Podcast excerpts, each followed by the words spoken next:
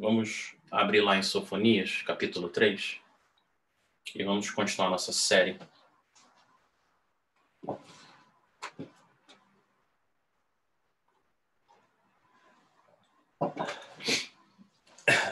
Continuar nossa série.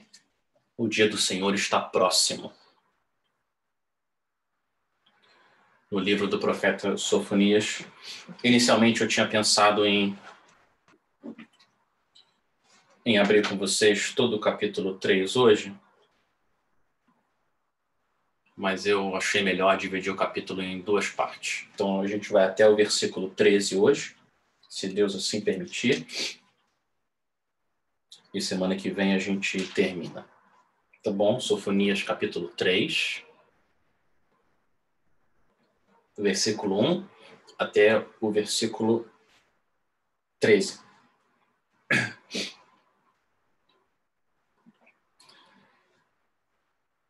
Assim diz a palavra do Senhor.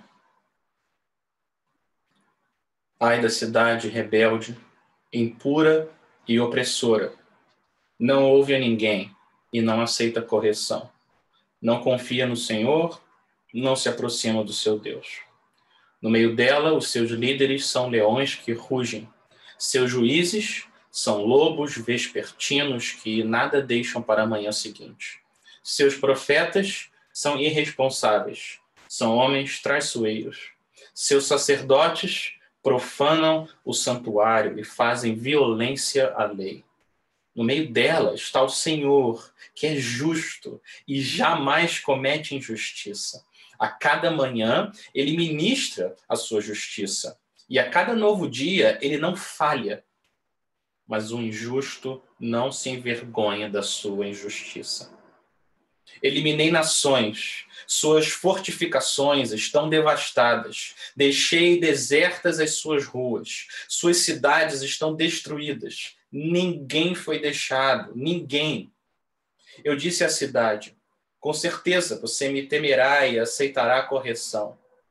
Pois então a sua habitação não seria eliminada, nem cairiam sobre ela todos os meus castigos mas eles ainda estavam ávidos por fazer todo tipo de maldade. Por isso, esperem por mim, declara o Senhor, no dia em que eu me levantar para testemunhar. Decidi juntar as nações, reunir os reinos e derramar a minha ira sobre eles, toda a minha impetuosa indignação. O mundo inteiro será consumido pelo fogo da minha zelosa ira. Então, purificarei os lábios dos povos, para que todos eles invoquem o nome do Senhor e o sirvam de comum acordo. Desde além dos rios da Etiópia, os meus adoradores, o meu povo disperso, me trarão ofertas. Naquele dia, vocês não serão envergonhados pelos seus atos de rebelião, porque retirarei desta cidade os que se regozijam em seu orgulho. Nunca mais vocês serão altivos no meu santo monte, mas deixarei no meio da cidade os mansos e humildes, que se refugiarão no nome do Senhor o remanescente de Israel não cometerá injustiças, eles não mentirão, nem se achará engano em suas bocas. Eles se alimentarão e descansarão, sem que ninguém os amedronte. Vamos orar?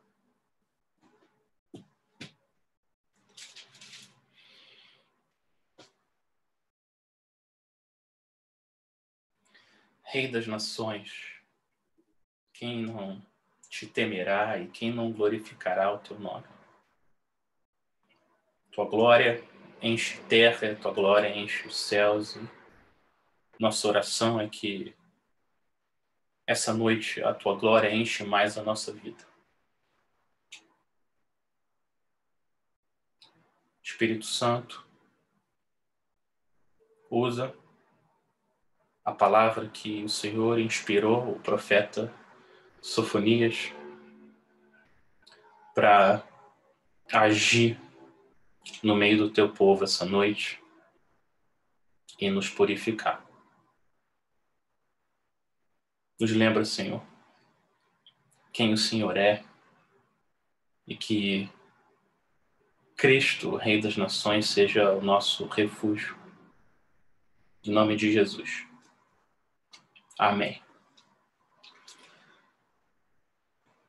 Quando você olha para trás, quando você olha para o seu passado, quais foram os momentos em que você estava mais próximo de Deus?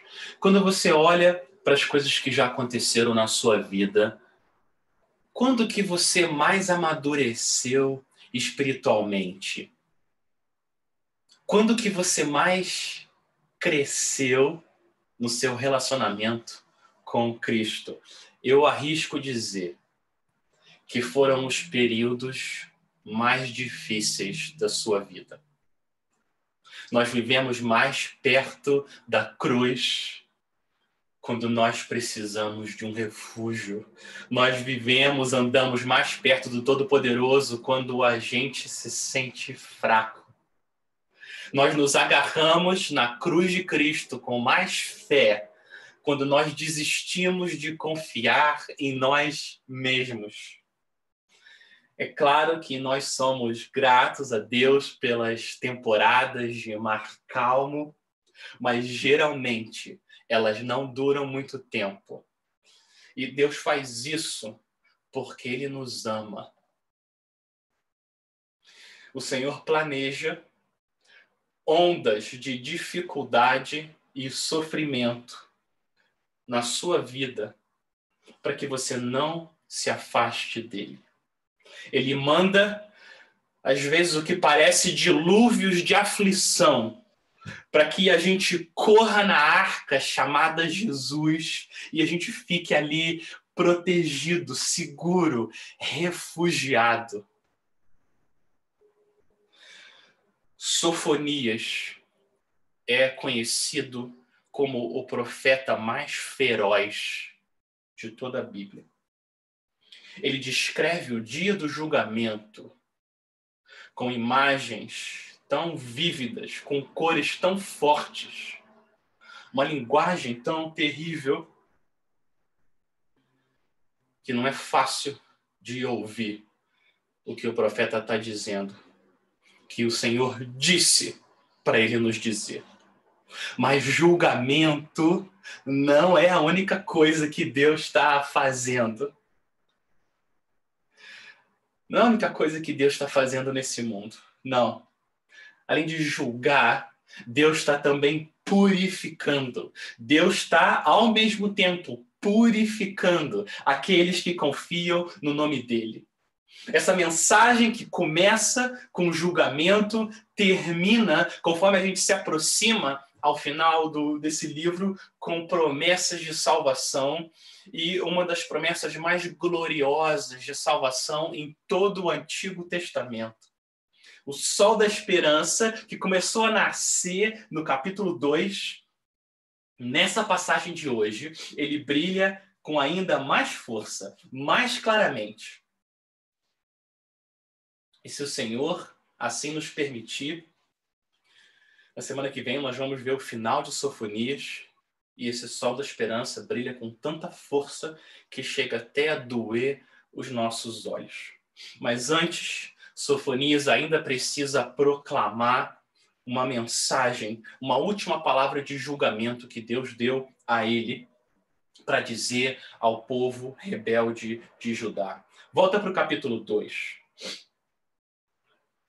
No capítulo 2, o versículo 4, Deus diz: Eu vou julgar os filisteus. E você imagina os judeus ouvindo isso e dizendo: Sim, sim, no versículo 8, Deus diz: Eu vou julgar os moabitas e amonitas. E os judeus dizem: Sim. Versículo 12: Eu vou julgar os etíopes, os egípcios. E os judeus dizem: Sim, Senhor. Sim, julga. Versículo 13: Deus diz: Eu vou julgar a Síria. E os judeus dizem: Sim, julga, Senhor, a Síria. E agora Deus se vira para o próprio povo dele, o povo da aliança. E Deus diz: Judá, eu vou julgar vocês. Judá escolheu viver sem Deus. Então eles vão receber o destino das nações e daqueles que vivem sem Deus. Seria como se hoje Deus enviasse um profeta para falar à igreja evangélica. Não, não, não só os cristãos verdadeiros, mas a igreja evangélica como um todo. As pessoas que professam a fé, mas não nasceram de novo, aqueles que não são cristãos verdadeiros, mas estão de alguma forma envolvidos na igreja. Seria como se Deus enviasse um profeta hoje para dizer a toda igreja evangélica, em todo o mundo, Deus avisando: eu vou julgar os ateus e a igreja diz sim. Eu vou julgar os terroristas, sim.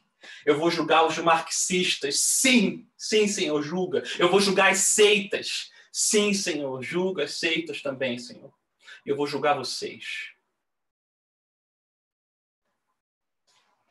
É como o profeta Natan, profeta corajoso enviado pelo Senhor, chega para o rei Davi, depois de contar toda aquela história, olha nos olhos do rei e diz: Você é o homem.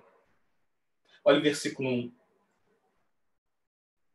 Depois de falar de todas as nações, Deus se vira para Judá e diz: Ai da cidade rebelde, impura e opressora. Ai Deus está lamentando o estado da nação de Judá. Jesus fez exatamente a mesma coisa quando ele veio a esse mundo e viu o estado do seu povo, os, os líderes religiosos na época dele. Jesus fez a mesma coisa. Mateus 23.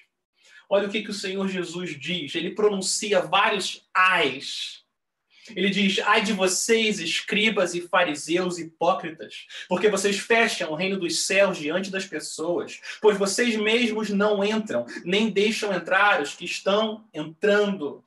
Ai de vocês, escribas e fariseus hipócritas, porque vocês percorrem o mar e a terra para fazer um prosélito, e uma vez feito, o tornam filho do inferno duas vezes mais do que vocês. E Jesus diz: Ai de vocês escribas e fariseus hipócritas, porque vocês dão o dízimo da hortelã, do endro e do cominho desprezam os preceitos mais importantes da lei, a justiça, a misericórdia e a fé. Jesus diz: Ai de vocês, escribas e fariseus, hipócritas, porque vocês limpam o exterior do copo e do prato, mas estes por dentro estão cheios de roubo e glutonaria. E o Senhor Jesus, o homem mais amoroso que já pisou nesse planeta, termina essa série de ais dizendo: serpentes, raça de víboras, como esperam escapar da condenação do inferno? Essas são as palavras do Senhor Jesus, maior que sofonias, diante daqueles que se mantêm rebeldes ao Deus de amor. E qual era o problema dos escribas, dos fariseus e de Judá? Olha o versículo 2. O problema é que eles não faziam o que deviam por causa do seu coração endurecido. No versículo 2, eles deveriam ouvir os profetas do Senhor. Eles deveriam ouvir, mas o que, que acontece? Eles não ouvem ninguém. Eles deveriam aceitar correção, mas eles não aceitam correção. Eles deveriam confiar no Senhor, mas eles não confiam. Eles deveriam se aproximar do Deus deles, um Deus bondoso, fiel, justo, santo, cheio de amor. Mas, final do versículo 2, Jerusalém não se aproxima do seu Deus. Eles amavam mais o pecado do que a alma deles. Provérbios 15, 32 diz: Quem rejeita a disciplina despreza a si mesmo, mas o que aceita a repreensão adquire entendimento. Essa rebeldia começa pelos próprios líderes da nação. Olha o versículo 3.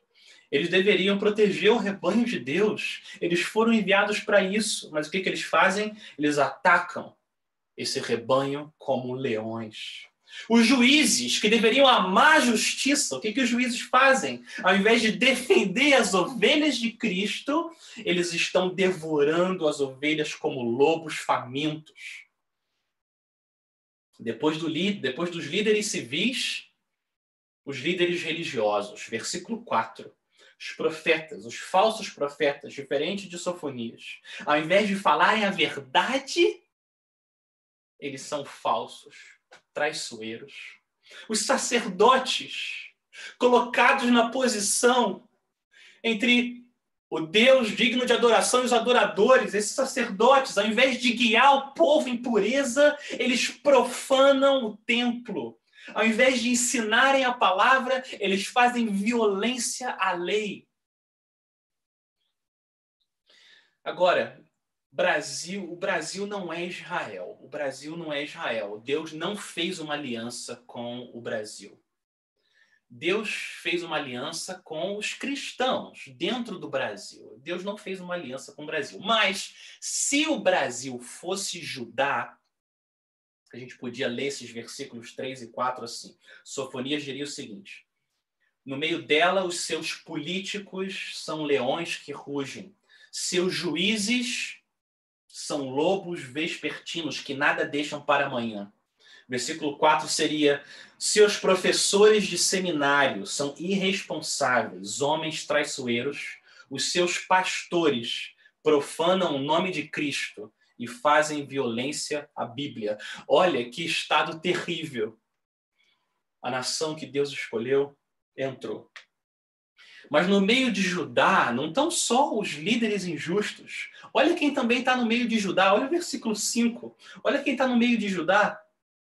No meio dela está o Senhor o Senhor. E olha a diferença de caráter. O Senhor que é justo e jamais comete injustiça. A cada manhã ele ministra a sua justiça, a cada novo dia ele não falha. Olha o contraste, um Deus justo no meio de um povo injusto.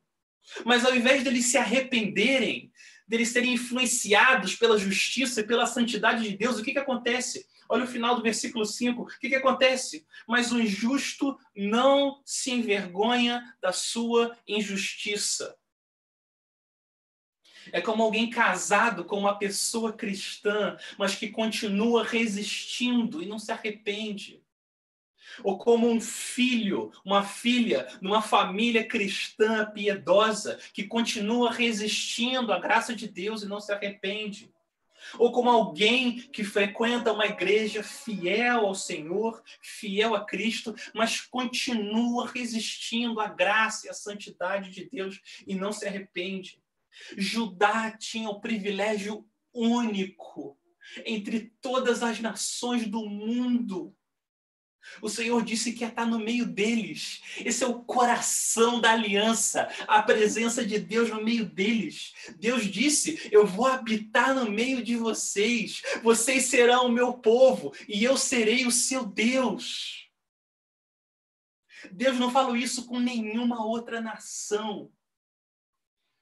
Mas agora, por causa do estado de Judá, a presença de Deus não vai ser para abençoar, mas vai ser para julgar. Porque Judá é uma filha rebelde. Mas tem algo pior do que a rebeldia. Pior que a rebeldia é quando ela se junta com a teimosia. Porque para o rebelde ainda há esperança. Para o rebelde há esperança, porque quando ele ouve a correção, se ele se arrepende e corre para os braços de Cristo, todos os seus pecados estão perdoados para sempre. Os seus pecados são cobertos pela justiça de Cristo. A situação fica incurável quando a rebeldia se junta à sua irmã teimosia. Dos versos 1 a 5, a gente vê a rebeldia de Judá, e agora no 6 e no 7, a teimosia se une a ela. Olha o versículo 6. Olha o que, que deveria acontecer e não acontece. O Senhor diz: Eliminei nações, suas, suas fortificações estão devastadas, deixei desertas as suas ruas, cidades estão destruídas. Você não deixou ninguém. O Senhor julgou as nações. E aí Deus diz à cidade, ao seu povo, Jerusalém: Com certeza você me temerá e aceitará a correção. Se Judá fizesse isso, o que, que, que ia acontecer?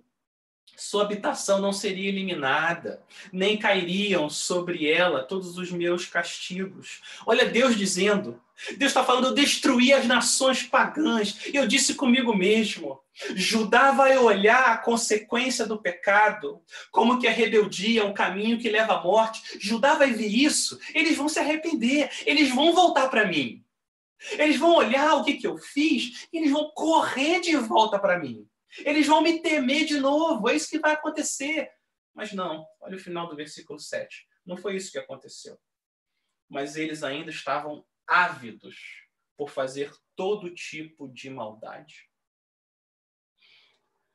A diferença com o Messias, com Jesus, Jesus disse que a vontade dele, o alimento dele, o alimento de Jesus era fazer a vontade de Deus. Mas a fome de Israel é outra. O que alimentava Israel era o pecado. Israel com a barriga cheia de maldade.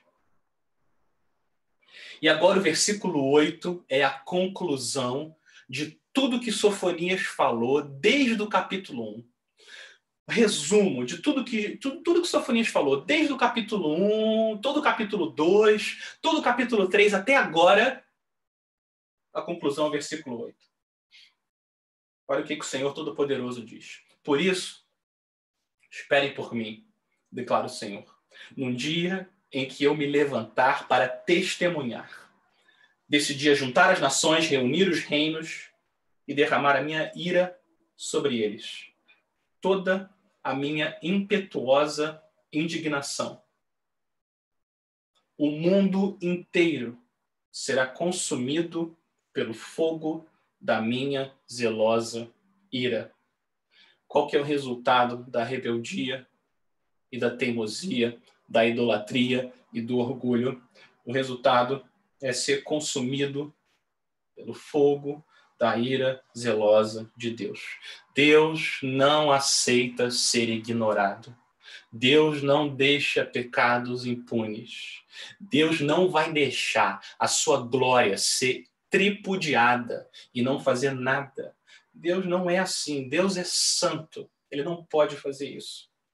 Qual que, deve, qual que deve ser a nossa resposta, então? Depois de três capítulos de julgamento, qual que deve ser a nossa resposta. Eu quero usar as palavras do autor de Hebreus para dizer qual que deve ser a nossa resposta. E que eu peço é que vocês ouçam essas palavras com fé. Eu vou ler de novo uns trechos de Hebreus, capítulo 3. Assim como diz o Espírito Santo, hoje se vocês ouvirem a sua voz, não endureçam o coração, como na rebelião durante o tempo da provação no deserto. Por isso fiquei irado contra aquela geração e disse: O seu coração está sempre se desviando, e eles não reconheceram os meus caminhos. Assim jurei na minha ira: jamais entrarão no meu descanso. Cuidado, irmãos. Cuidado Cuidado para que nenhum de vocês tenha um coração perverso e incrédulo, que se afaste do Deus vivo. Ao contrário, encorajem-se uns aos outros todos os dias, durante o tempo que se chama hoje, de modo que nenhum de vocês seja endurecido pelo engano do pecado, pois passamos a ser participantes de Cristo, desde que, de fato, nos apeguemos até o fim a confiança que tivemos no princípio. Hebreus 12. Cuidado, não rejeitem aquele que fala. Se os que se recusaram a ouvir aquele, aquele que os advertia na terra não escaparam, quanto mais nós, se nos desviarmos daquele que nos adverte dos céus. Portanto, já que estamos recebendo o reino inabalável, Sejamos agradecidos. E assim adoremos a Deus de modo aceitável, com reverência e temor, pois o nosso Deus é fogo consumidor. O nosso Deus é fogo consumidor. Não ande na mesma rebelião e na mesma teimosia de Israel. Não seja endurecido pelo engano do pecado. Não ame mais o pecado do que a sua alma. A esperança. Não faça isso porque há esperança. Há esperança para nós pecadores. Há esperança para nós hoje. Há esperança porque há um refúgio. Há esperança porque o Deus que julga é o Deus que salva. O Deus que envia ira é o mesmo Deus que envia o seu filho para morrer numa cruz e receber a ira dele no lugar daqueles que recebem a Cristo pela fé. Não tem nada, nada que você possa fazer para pagar pelos seus pecados. Nada que a gente possa fazer pode compensar o mal que nós fazemos aqui nesse mundo. A salvação é um presente da graça de Deus. A salvação é um presente. Você não paga por nenhum presente, você não paga por presentes. O que, que você faz? Você estende a mão e recebe aquele presente. E assim é com a salvação que Deus traz até nós em Cristo não tem nada que você possa fazer para compensar os seus pecados. Todos nós sabemos que não amamos a Deus como deveríamos.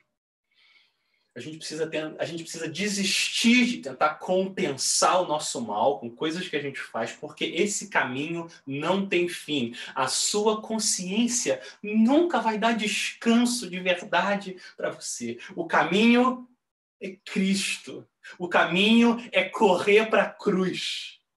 E a promessa do Deus que não pode mentir para aqueles que correm a Cristo é essa. Romanos 10, 9. Se com a boca você confessar Jesus como Senhor e em seu coração crer que Deus o ressuscitou dentre os mortos, você será salvo. O Deus que julga é o Deus que salva. E agora a mensagem de julgamento acabou. Acabou a mensagem de julgamento.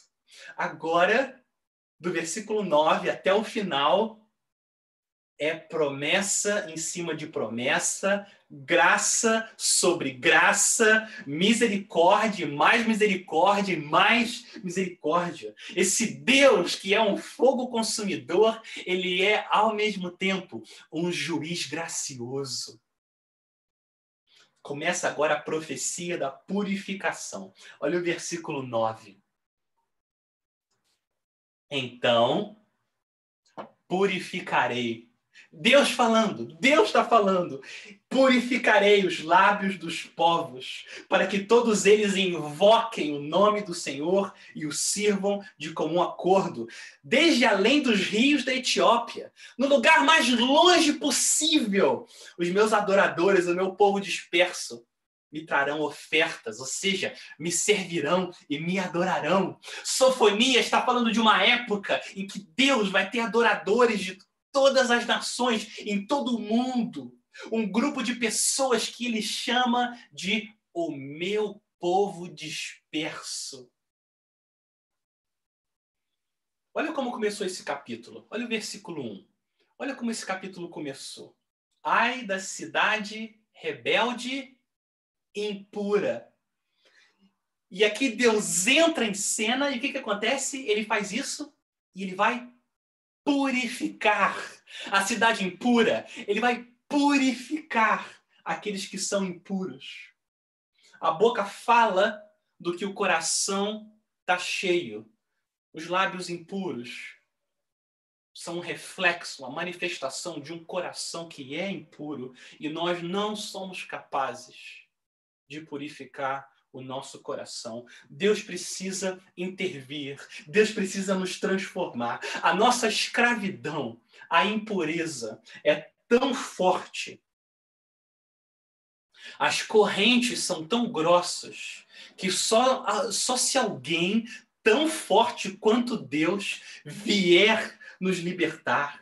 E é isso que Deus está prometendo fazer. Ele vai fazer isso. No meio de um período de terrível crise moral em Judá, Deus está prometendo. Essa pandemia de pecado não vai durar para sempre. Eu vou curar vocês. Eu virei e eu vou curar vocês. Eu purificarei. E olha como vai ser esse grande dia da purificação. Olha o versículo 11. Olha como vai ser esse grande dia da purificação. Naquele dia, vocês não serão envergonhados pelos seus atos de rebelião. Porque retirarei desta cidade os que se regozijam, os que se alegram em seu orgulho. Olha isso, olha como o pecado é terrível. Ele transfere a nossa alegria em Deus por uma alegria no pecado, no orgulho, nos nossos atos de rebelião contra Deus. Olha isso. Essa cidade aqui, a cidade de Jerusalém, o Santo Monte aqui, nessa passagem, eles simbolizam o lugar onde Deus habita, onde Deus está. E Deus está dizendo que vai chegar o dia em que ele vai viver com o seu povo nesse mundo. E ele vai expulsar os rebeldes, orgulhosos e infiéis. E olha quem vai viver com Deus para sempre. Olha o versículo 12. Quem, quem que vai viver para sempre com o Deus que é a fonte de toda alegria e bênção e paz? Versículo 12. Mas deixarei no meio da cidade os mansos e os humildes. Você já ouviu essa expressão antes? Você conhece alguém que disse: O meu coração é manso e humilde. Durante toda a profecia de Sofonias, ele está dividindo a humanidade em dois grupos: os orgulhosos e os humildes. Os orgulhosos são aqueles que vivem como se Deus não existisse.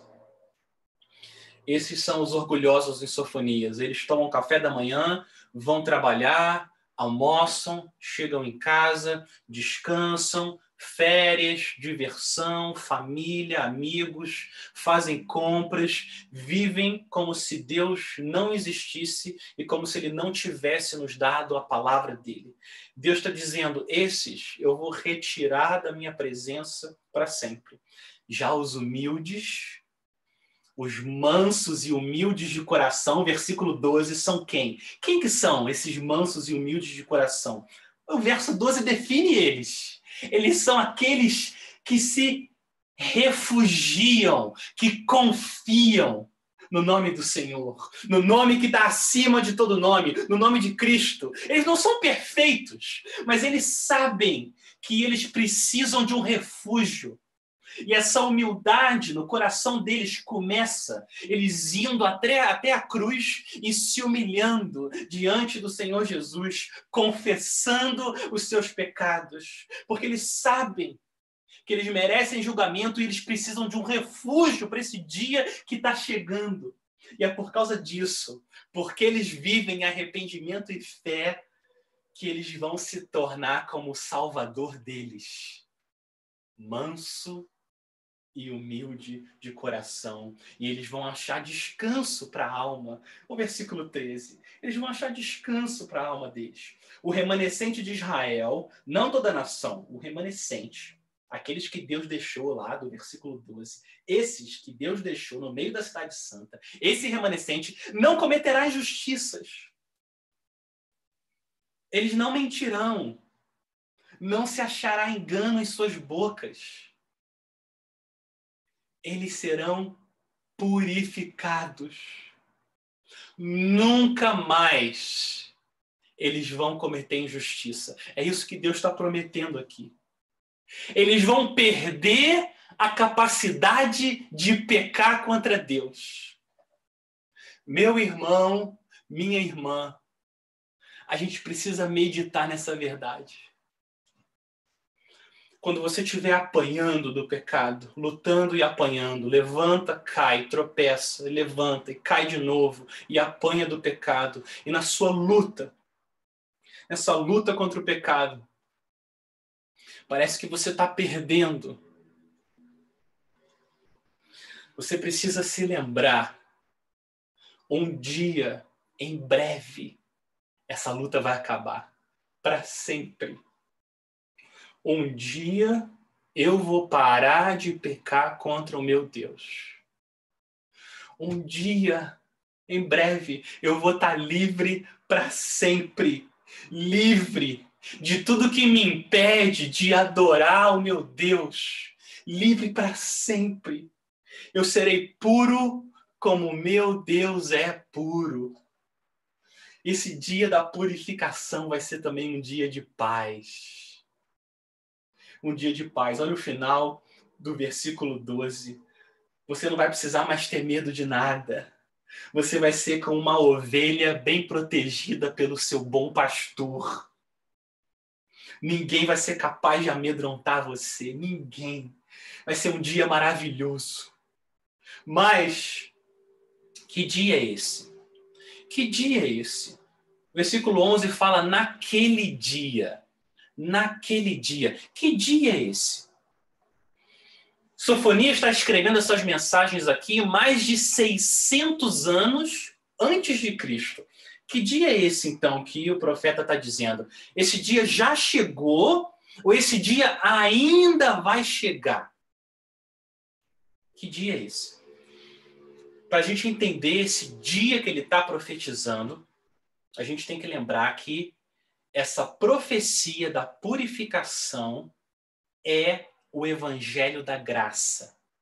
Essa é a primeira questão importante, é o evangelho da graça. Quando a gente junta essa profecia de Sofonias com as outras, as outras profecias do Antigo Testamento, fica claro que esse dia, que é tanto o dia de julgamento quanto o dia de purificação, esse dia chega até nós através do Filho de Deus, o Senhor Jesus Cristo.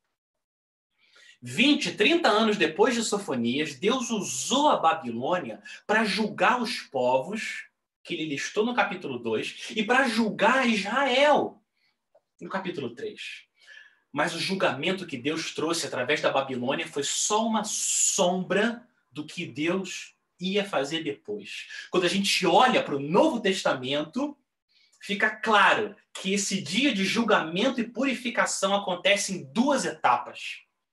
No, esse dia não acontece de uma vez só, ele vem em duas partes. Primeira parte, esse dia já chegou. Esse dia de julgamento e purificação já veio. Dois mil anos atrás, quando Jesus de Nazaré, representando o remanescente, veio aqui. E por causa do pecado do remanescente, não o pecado dele, ele recebeu o dia do julgamento. Ele recebeu o julgamento na cruz. Esse julgamento aconteceu lá, quando ele foi pregado no madeiro, dois mil anos atrás. O versículo 8 diz que Jesus é como se Jesus tivesse sido consumido pelo fogo da zelosa ira de Deus.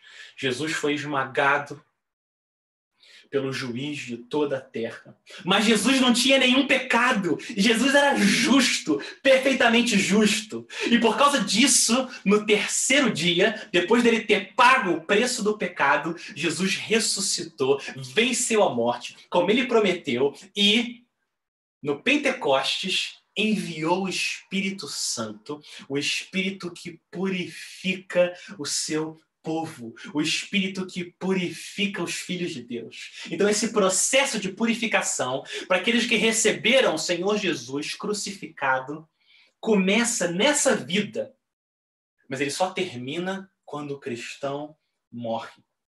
Então, essa é a primeira etapa. A profecia de Sofonia se cumpre em Cristo, Deus salvando através do julgamento.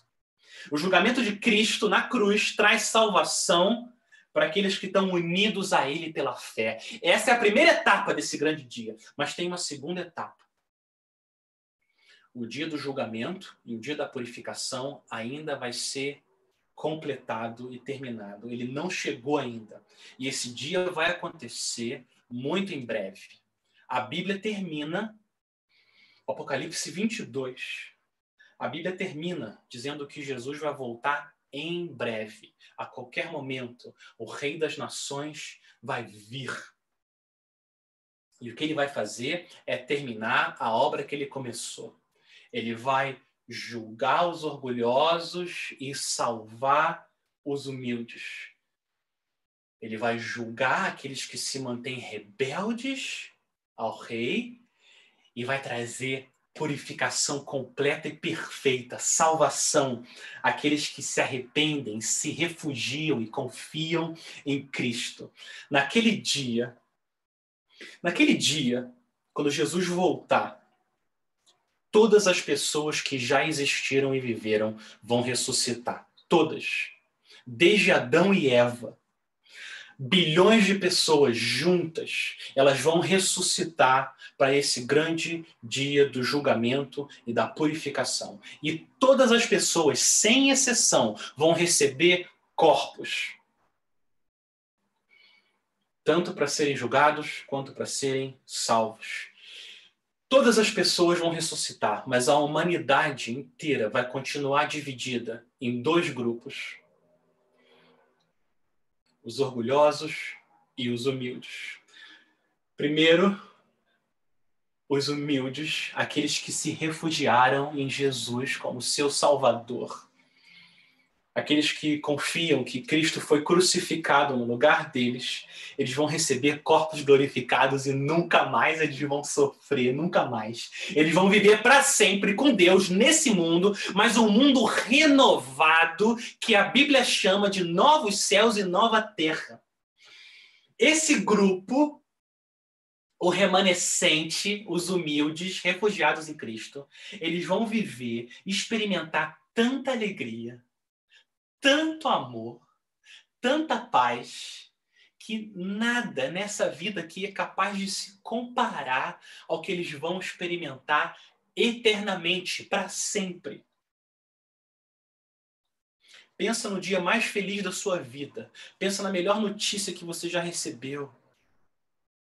Multiplica por um milhão. E isso é um grão de areia perto da praia enorme que vai ser viver livre do pecado, adorando o Senhor para sempre. É isso que vai acontecer com o primeiro grupo. Mas tem um segundo grupo, que Sofonias descreve aqui, Jesus descreve nos evangelhos e Apocalipse descreve, toda a Bíblia descreve. O segundo grupo, que é o dos orgulhosos que se mantiveram duros e rebeldes contra o Senhor Jesus. Esse grupo também vai ressuscitar eles vão ressuscitar, mas eles vão viver para sempre num lugar que a Bíblia chama de inferno ou lago de fogo. É um lugar, a Bíblia diz que, que há sofrimento sem parar, nenhuma esperança, nenhum alívio. Jesus descreve esse lugar como uma fornalha acesa, onde há choro e ranger de dentes. Jesus diz que esse fogo nunca se apaga e o verme nunca morre. Apocalipse 14, 11 diz que a fumaça do seu tormento sobe para todo sempre. Eles não têm descanso algum, nem de dia, nem de noite. E a gente não a gente não deve continuar na direção para esse lugar terrível. Não, existe esperança. Existe esperança porque o Deus que julga é o Deus que salva. O que, que eu preciso fazer para estar tá no grupo daqueles que vão ser infinitamente alegres e felizes para sempre na presença de Deus? O que, que eu preciso fazer? A diferença entre aqueles que vão passar a eternidade em alegria plena, glória, e aqueles que vão passar a eternidade em sofrimento, está no versículo 12. O versículo 12 é o versículo chave. A diferença está no refúgio, no nome do Senhor, no refúgio em Cristo. Jesus é a única esperança deles. E é isso que faz eles viverem para sempre com o Senhor. Já nessa vida, eles são habitados pelo Espírito Santo, estão sendo purificados, mas o próprio Deus vai terminar a obra dele nos corações desse grupo quando Jesus voltar. Quando Jesus envia julgamento a esse mundo, ele está fazendo duas coisas, sempre. Duas coisas ao mesmo tempo: punindo os rebeldes e purificando os refugiados. Ele está punindo os rebeldes e purificando os refugiados em Cristo.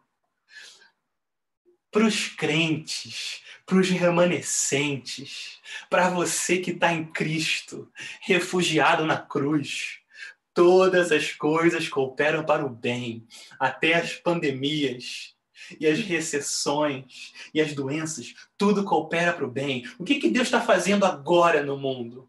O que, que Deus está fazendo em meio a doenças e vírus? Deus está purificando a igreja do Senhor. Essa é uma oportunidade rica do Senhor purificar e curar o seu povo, trazer mais e mais pessoas para Cristo tirar elas do caminho da destruição e trazer elas para o caminho da vida. É isso que Deus está fazendo. Deus salva através de julgamento. É isso que a gente vê nas Escrituras. Deus salva através de julgamento. Foi assim na cruz, quando nosso Senhor foi julgado para que nós sejamos salvos. E assim é para todos aqueles que se agarram ao Senhor Jesus. Ele disse Sigam-me, venham a mim, tomem a sua cruz e venham após mim.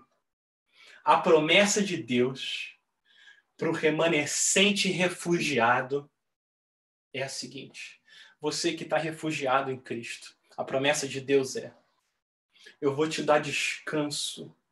Essa luta terrível contra o pecado, ela vai acabar. Eu vou te dar descanso. Os medos, que ainda estão no seu coração, eu vou tirar eles para sempre. Nada nem ninguém vai amedrontar vocês.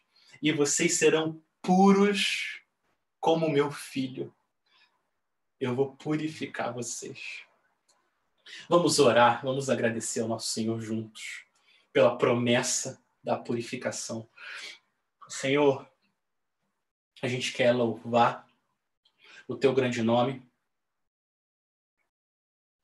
pela tua palavra, por o Senhor ter inspirado Sofonias a nos dar os alertas de julgamento e as promessas de purificação e salvação para aqueles que correm para o Senhor, para aqueles que se refugiam, se escondem em Cristo, na justiça dele. Senhor, tem misericórdia na tua ira. Lembra da tua misericórdia e derrama salvação e santificação na vida do teu povo. Em nome de Jesus. Amém.